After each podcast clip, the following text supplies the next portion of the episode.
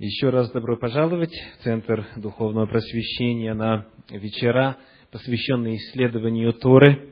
Сегодня недельная глава Торы, книга Бытие, 41 глава с 1 стиха по 44 главу, 17 стих. Давайте посмотрим на 41 главу, 1 стих. Мы находим здесь некоторую информацию о хронологии. Сказано так. «По прошествии двух лет фараону снилось. Вот он стоит у реки. По прошествии двух лет после чего? После того момента, как Хлебодара повесили, а виночерпия возвратили на службу, и он, вернувшись, забыл о благодеянии Иосифа. После вот этого события прошло два года. То есть Иосиф в тюрьме находился где-то около трех лет. Мы не знаем точно сколько, но два года полных плюс время, которое он провел до того, как Хлебодару и Виночерпию приснились, соответственно, их сны. И ему в этот момент, когда заканчивается срок его заточения в темнице, было сколько лет? Запомнили? Когда закончился срок заключения? Тридцать, верно. 41 глава, 46 стих говорит, Иосифу было тридцать лет от рождения, когда он предстал пред лице фараона, царя египетского. Итак, ему тридцать лет, из них три года приблизительно он проводит в темнице. А кто помнит, сколько ему лет было, когда он попал в Египет? Семнадцать лет. 17 лет. 40, э, вернее, 37 глава книги Бытие, 2 стих говорит. Бытие 37.2. Вот житие Иакова. Иосиф 17 лет пас скот вместе с братьями своими, будучи отроком, и рассказывается о том, как ему приснились сны, он рассказал, потом говорится о том, что он доносил худые сведения отцу о них, и там же произошла трагичная история, когда его вначале пожелали убить, а потом продали в рабство. Таким образом, в Египте на эту пору, когда ему 30 лет, он пробыл уже сколько? 13 лет. 13 лет. От 17 до 30. Из них три последних года в темнице и, соответственно, 10 лет у Патифара в качестве вначале а, раба, слуги, потом управляющего всем его домом. И вот здесь очень интересно прочитать то, что Священное Писание рассказывает об Иосифе в 104-м псалме. Давайте посмотрим. Псалом 104, стихи с 12 по 21. Псалом 104, стихи с 12 по 21. «Когда их было еще мало числом, очень мало, и они были пришельцами в ней, и переходили от народа к народу, из царства к иному племени, никому не позволял обижать их и возбранял о них царям. Я читаю теперь 15 стих 104 псалма. «Не прикасайтесь к помазанным моим, и пророкам моим не делайте зла» и призвал голод на землю, всякий стебель хлебный истребил, послал пред ними человека. В рабы был продан Иосиф, стеснили оковами ноги его, в железо вошла душа его, доколе исполнилось Слово Его, Слово Господне испытало Его. Послал царь и разрешил его владетель народов и освободил его, поставил его господином над домом своим и правителем над всем владением своим. 104 глава книги Псалтирь описывает историю, только что нами прочитанную, в сжатом виде. И говорит о том, что Господь перед тем, как послал свой народ в Египет, послал перед ними человека. Кого? Иосифа. И сказано, что Господь говорил так, не прикасайтесь к помазанным моим, и пророкам моим не делайте зла. Кто в этой истории пророк? Иосиф. Откуда мы знаем? Потому что у него были пророческие сны. Он видел пророческие сны о том, что когда-то в будущем его семья поклонится ему. И, конечно же, эти пророческие видения братьям Иосифа крайне не нравились. И вот дальше обратите внимание на то, что говорится в книге Псалтирь. В железо, или 18 стих, стеснили оковами ноги его, в железо вошла душа его, описывается что? Темница описывается. Доколе исполнилось слово его, его с большой буквы, слово Господа, слово Господне испытало его. Что значит это место священного писания? Вот то пророческое видение, которое увидел Иосиф, будучи 17 лет от роду, о его славном будущем и о том, что он занимает какое-то руководящее положение, и ему кланяются его а, братья, его семья, это слово было непосредственно от Господа, правда? И он знал, что это Божье откровение, и отец его об этом знал, о чем говорится в предыдущей главе Торы. И вот он, имея это пророческое слово от Господа, вместо того, чтобы занять среди своих братьев главенствующее положение у своего отца, чему все способствовало, потому что отец его любил, он вдруг оказывается в рабстве, он оказывается внизу.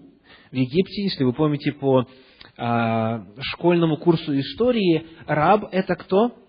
Или точнее, что? Это одушевленный предмет труда. То есть раб – это уровень животного.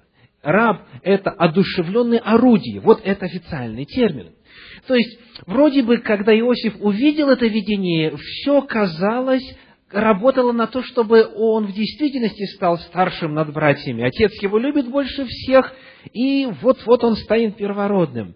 Но вдруг все идет и а, меняется, наступает крах, и он попадает в рабство. И он не только попадает в рабство, что уже само по себе плохо, он еще, будучи в рабстве, попадает в тюрьму. Все, ниже опускаться некуда. Но он Слово Господне помнит. Он помнит, Господь мне сказал, Господь послал мне видение, и э, мы читаем в 104-м псалме, Слово Господне его испытало. Сейчас уже сколько времени прошло, сколько Слово Господне его испытывало? Тринадцать лет. Но здесь перед нами только описано его освобождение из темницы, пока еще братья ему не поклонились. Кто знает, сколько еще времени прошло, пока братья ему поклонились. Значит, прошло семь лет голода, вернее, изобилия. Вначале, да, семь лет изобилия, то есть Иосифу уже тридцать семь.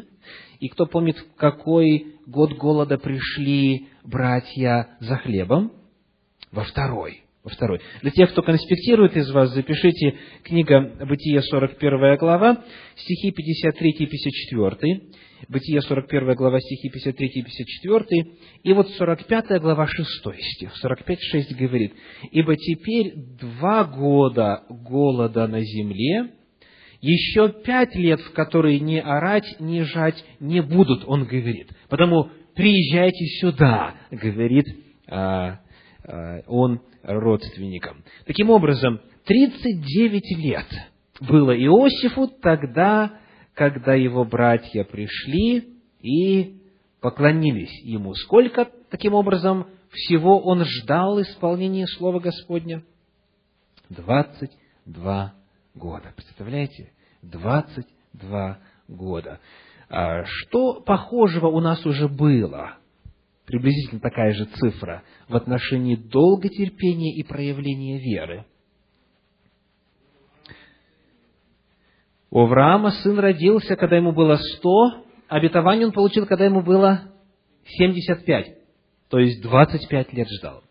У Исаака сколько период ожидания был, сколько он лет молился о жене. Двадцать лет молился о жене, чтобы Господь дал ей детей. и, наконец-то, получил ответ. У Иакова сколько времени прошло? От того момента, когда Господь ему сказал, «Я тебя верну, ты вернешься в эту землю, я возвращу тебя на это место». Сколько лет прошло? Двадцать лет. Двадцать лет он был у Лавана. И вот здесь мы видим у Иосифа тоже приблизительно такой же промежуток времени, 22 года. Ждать и верить, и не сомневаться в Божьем ответе. А у вас какие сроки?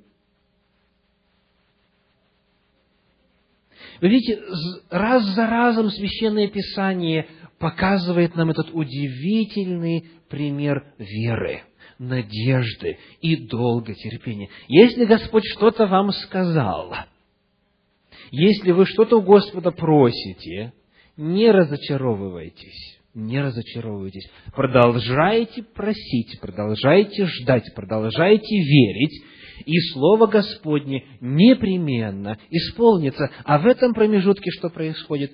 Слово Господне испытало его. Еще один интересный момент. 41 глава книги Бытие, 45 стих. Напомню, что, как мы делаем обыкновенно, мы можем в силу ограниченности времени коснуться только некоторых текстов или некоторых отрывков из недельной главы Торы, потому, конечно же, у нас не будет возможности исследовать все стихи основательно и подряд. Бытие 41 глава, стих 45 говорит, «И нарек фараон Иосифу имя Цафнав Панеах, и дал ему в жену Асенефу, дочь Патифера, жреца Илиопольского, и пошел Иосиф по земле египетской. Что означает имя Цафнав Панеах? В классическом иудейском комментарии Санчина на странице 202 сказано, получив новую должность, Йосеф получил также новое имя. Такое изменение имени было правилом для Древнего Египта. И египтологи объясняют, что цафнат означает кормилец, а панеах – жизнь. То есть, что получается? Кормилец жизни, или кормилец, дающий жизнь. Однако Мидраж раскрывает это имя через аналогичные ивритские корни и определяет его значение как «раскрывающий скрытое». То же самое мы находим у Щедровицкого в комментарии – вот это имя Цафнаф Панеах по-древнеегипетски означает «питающий жизнь», питающий жизнь или источник жизни, и в то же время созвучно древнееврейскому «открывающий тайное». Чуть позже мы увидим похожую систему при истолковании имени Моисей, но вне всякого а, сомнения египетского происхождения – и фараоны той династии все носили имя, где корневая основа была такая. Такая же. Об этом мы поговорим, когда начнем исследовать книги Исход. Но вот есть и древний еврейский корень, который объясняет его имя. Итак, он стал теперь представителем высшего сословия, потому что ему дали в жену Асинефу, дочь Патифера, жреца Илиопольского. То есть он входит в жреческую касту, в самую влиятельную в Египте. Вновь, если мы обратимся к 104-му псалму, который рассказывает об этой истории, стихи 21-22, сказано, «Поставил его господином над домом своим и правителем над всем владением своим, чтобы он наставлял вельмож его по своей душе и старейшин его учил мудрости. Когда Священное Писание позже описывает, для чего Господь это сделал, говорится о том, чтобы у него была возможность, у Иосифа, наставлять вельмож фараона по своей душе и старейшин учить мудрости. И, конечно же, Иосиф этим занимался – у Щедровицкого мы находим, имя жены Иосифа означает служительница богини Нет или Нейт, богини мудрости. приблизительно соответствующей греческой Афине. Отец Асенефы был жрецом бога Она, то есть Осириса. Иосиф таким образом вводится в египетское жречество и становится причастен к тайнам религии Египта. Очевидно, духовная задача Иосифа была очень сложной и важной. Он должен был, не опровергая открыто постулаты египетской религии, заняв положение верховного вельможи и видного жреца, постепенно привести египетский народ к познанию единого Бога. То же самое мы находим у Елены Уайт в книге «Патриархи и пророки». Благодаря Иосифу и царь, и его советники задумались об истинном Боге. И хотя они оставались идолопоклонниками, но научились уважать принципы, руководившие жизнью поклонника Иеговы. И далее Щедровицкий продолжает деятельность Иосифа, по-видимому, отразилась на произведенной гораздо позже религиозной реформе Аминхотепа IV или Эхнатона, великого фараона, который сделал первую попытку ввести государственный монотеизм. Правда, единственным божеством был признан не Господь Бог, а Бог света Атон, чьим символом стал солнечный диск, но одновременно Эхнатон отменил поклонение всем другим богам. Это в истории Древнего Египта уникальное событие, уникальный случай. Столица была перенесена в другое место для того, чтобы была, была подальше от влияния жречества. И всех богов и поклонение всем иным богам, кроме одного, Эхнатон пытался истребить вместе со своей э, известной и влиятельной женой. И вот э, дальше Щедровицкий пишет, некоторые исследователи в самом имени Атон усматривают созвучие с древнееврейским словом Адон. А Адон что означает? Господин или Господь. Это одно из Божьих имен, которое могло войти в египетский язык еще во времена Иосифа. Библия сообщает, что при исходе евреев из Египта многие египтяне, которые боялись Бога Израилева и молились Ему, избежали небесных кар и присоединились к сынам Израилевым, покинув свою страну. Где в Библии об этом говорится? Что египтяне, которые повиновались, избежали небесных кар.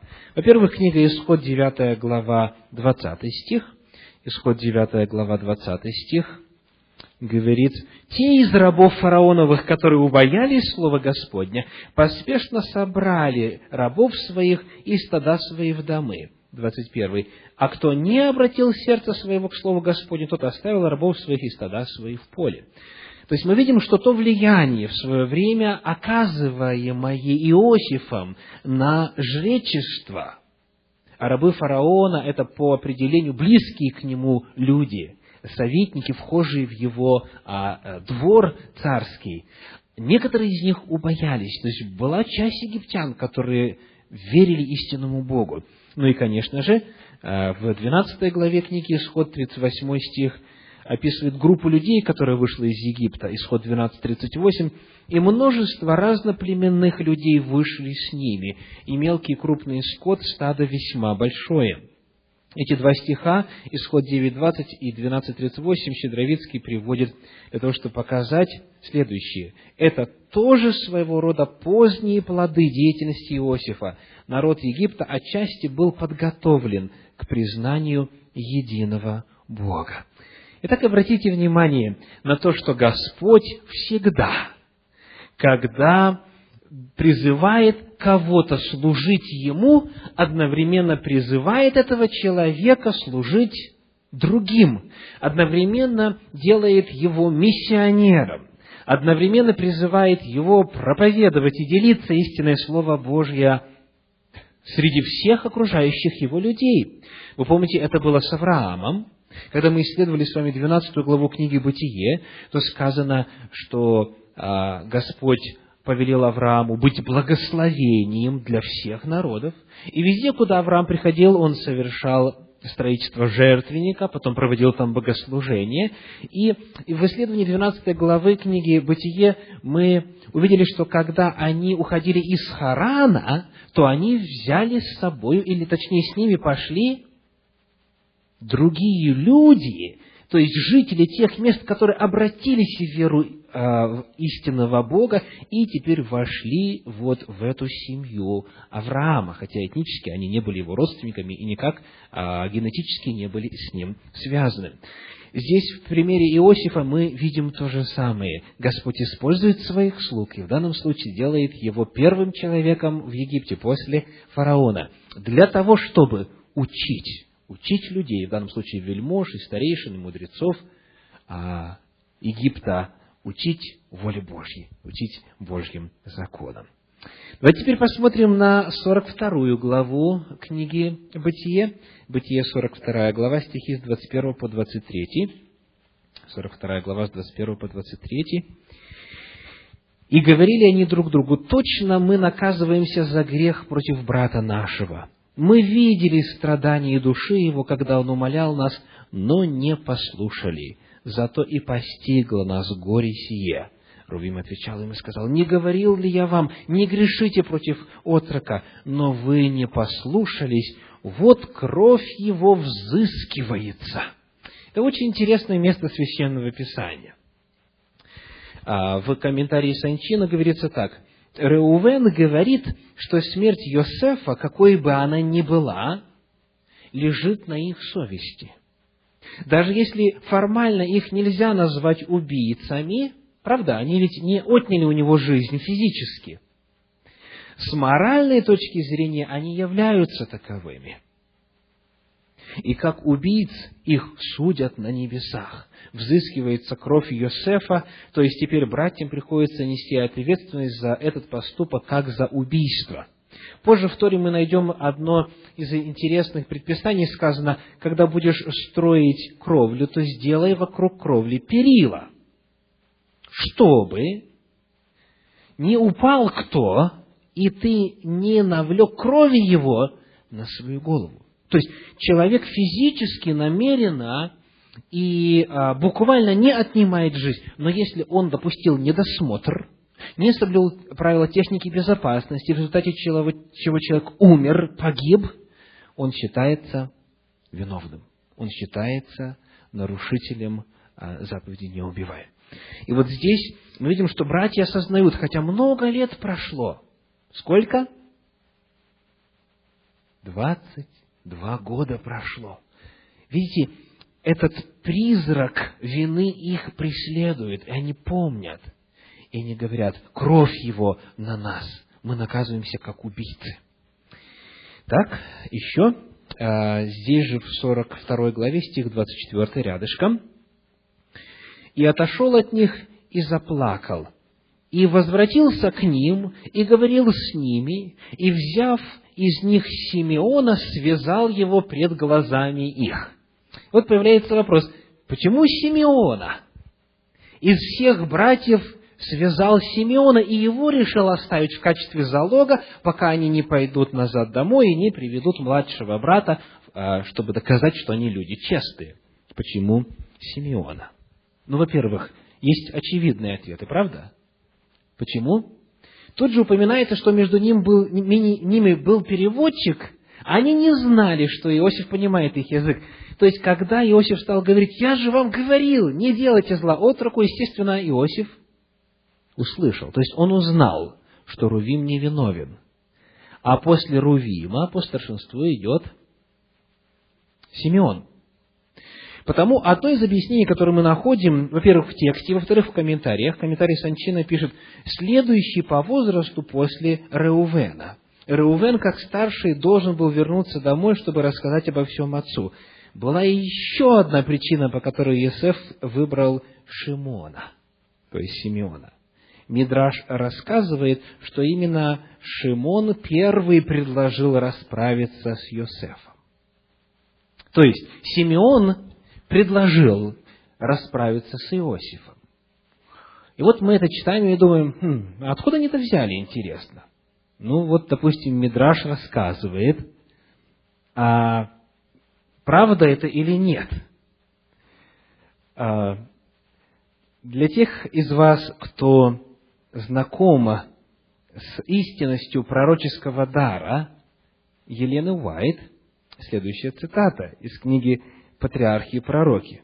Иосиф, прислушавшись к этим разговорам, не мог сдержаться от слез. Затем он повелел связать Симеона и отвести его в тюрьму. Выбор пал на Симеона, так как он был главным зачинщиком жестокого обращения с Иосифом. Интересно, правда? Очень интересно. Мы идем дальше. 43 глава, 6 стих. Бытие 43, 6. Израиль сказал, для чего вы сделали мне такое зло, сказав тому человеку, что у вас есть еще брат? Вот на этот стих э, Ришар Элафер, и не все были раньше, я напомню, что это руководитель мессианского служения э, Генеральной конференции церкви, приводит следующий комментарий. Он говорит, Мидраш, Берешет Раба 91.13, осуждает Иакова за то, что он оценивает ситуацию как зло. Он говорит, для чего вы сделали мне такое зло? Всемогущий сказал, дальше пишется в Мидраше, я вовлечен в то, что его сын правит Египтом, а он говорит, вы сделали мне зло. И дальше Элафер приводит высказывание Равина по имени Зелик Плинскин. Э, этот Равин однажды сказал, в жизни каждого человека много событий, которые могут казаться негативными тогда, когда случаются. Однако, если бы человек знал всю картину последствий этих событий, он бы с легкостью увидел, как всемогущий предусмотрел их во благо. Что нам нужно, это терпение. Когда случается нечто, казалось бы, идущее против ваших интересов, спросите себя. Вот это очень интересный вопрос. Спросите себя, как я могу быть уверенным, что это в конечном итоге обернется злом. Парадоксальная постановка вопроса. Еще раз, спросите себя, как я могу быть уверенным, что это, то есть вот эта проблема или то, что мне кажется негативным, как я могу быть уверенным, что это в конечном итоге обернется злом? И ответ в том, что вы никогда не, может быть, не можете быть уверенными, что данная ситуация в конечном итоге обернется злом. Соответственно, необходимо вырабатывать в себе следующее отношение к событиям вашей жизни. Поживем, увидим. Это спасет вас, дальше говорит Равин, от многих ненужных страданий в жизни. Вместо того, чтобы говорить, ох, какое зло мне приключилось, можно задать вопрос, а где уверенность в том, что это в конечном итоге превратится во зло? Чтобы применить и растворить в себе этот принцип, создайте список событий вашей жизни, которые сначала казались вам негативными, но впоследствии оказались весьма позитивными. Бывали у вас такие события? Вначале кажется все из рук вон плохо, но потом эти события приносили огромное благо. Да? Итак, еще один удивительный урок из Священного Писания. Давайте теперь посмотрим на 43 главу 14 стих, 43-14. «Бог же всемогущий да даст вам найти милость у человека того, чтобы он отпустил вам и другого брата вашего, и Вениамина. А мне, если уже быть бездетным, то пусть буду бездетным». Это слова патриарха, слова Иакова.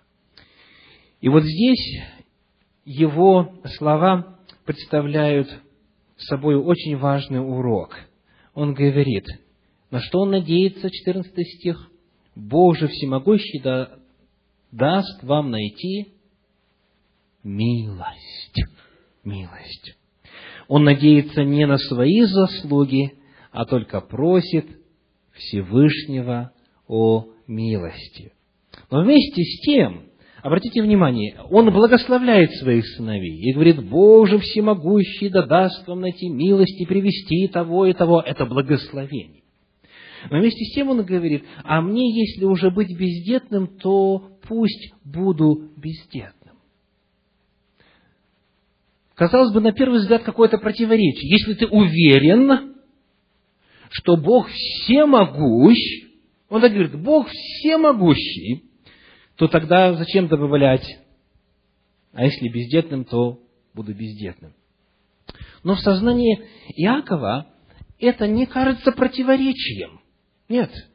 Его абсолютная надежда и вера в Бога не противоречит его готовности внутри самого себя встретить смертный приговор. И то, и другое соседствует и присутствует в его опыте. Кто помнит, где еще в Священном Писании есть похожий подход? В книге Даниила, да? Давайте прочитаем. Книга Даниила, 3 глава, стихи 17 и 18. 17-18. «Бог наш, которому мы служим, силен спасти нас от печи, раскаленной огнем, и от руки твоей царь избавит». И дальше что? А если же и не будет того, то да будет известно тебе, царь, что мы богам твоим служить не будем, и золотому истукану, который ты поставил, не поклонимся. Абсолютная надежда на Бога, и тут же готовность умереть и принять самое худшее – есть еще в Священном Писании подобные места?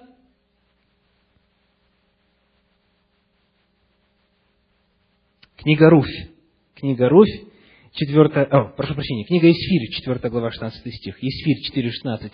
«Пойди, собери всех иудеев, находящихся в Сузах, и поститесь ради меня, и не ешьте, и не пейте три дня, ни днем, ни ночью, и я с служанками моими также буду поститься, и потом войду к царю, хотя это против закона». И дальше что? и если погибнуть, погибну. Вопрос, зачем поститься, если ты собираешься и готовишься умереть? Нет.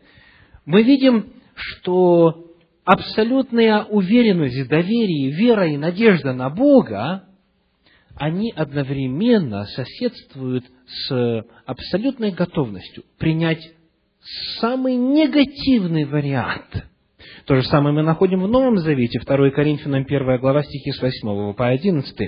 2 Коринфянам 1 глава стихи с 8 по 11. «Ибо мы не хотим оставить вас, братья, в неведении о скорби нашей, бывшей с нами в Асии, потому что мы отягчены были чрезмерно и сверх силы, так что не надеялись остаться в живых. Но сами в себе имели приговор к смерти. Я повторю, но сами в себе имели приговор к смерти. Что значит сами в себе? Они, они внутренне настроились на это. Они внутри были готовы принять смерть. Для того, чтобы надеяться не на самих себя, но на Бога, воскрешающего мертвых который и избавил нас от столь близкой смерти, и избавляет, и на которого надеемся, что и еще избавит. Итак, удивительная, очень важная истина. Человек, надеющийся на Господа, вместе с тем готовится к самому худшему, к самому наихудшему варианту событий. Это очень важная философская установка – и если человек, вот допустим, ему звонят и говорят, ты знаешь, с твоим сыном или дочерью, или что бы это ни было, страшное случилось. И человек внутренне готовится к самому худшему. И внутри соглашается, что если даже Господь не сохранил, и в действительности вот это злое, трагичное произошло, я все равно принимаю, я все равно соглашаюсь, я все равно не ропщу. Если быть бездетным, буду. Если умереть, умру. Если не будет всего, все равно останусь верным. То тогда любая малейшая милость от Господа воспринимается как что? Как чудесный дар. А если человек ожидает, что с ним только хорошее должно происходить в жизни, то любая малейшая неприятность им воспринимается как страшная трагедия, и он начинает роптать на Бога. Всякий благополучный исход воспринимается как милость Божья тогда, когда человек внутренне готов и говорит, я принимаю и настраиваюсь на самое худшее. Но я вместе с тем верю, что Господь в состоянии по милости своей и по своему всемогуществу сделать самые лучшие для меня. Итак, вот это некоторые уроки, которые мы находим в Священном Писании в этой недельной главе Торы, которые поддерживают нашу веру, которые показывают э, идентичность Божьих заповедей, Божьих ожиданий, механизма веры, надежды, любви, долготерпения и в Ветхом, и в Новом Завете. Это удивительные образцы героев веры, которые оставлены на страницах Священного Писания, для того, чтобы мы терпением и утешением из Писания сохраняли надежду. Аминь.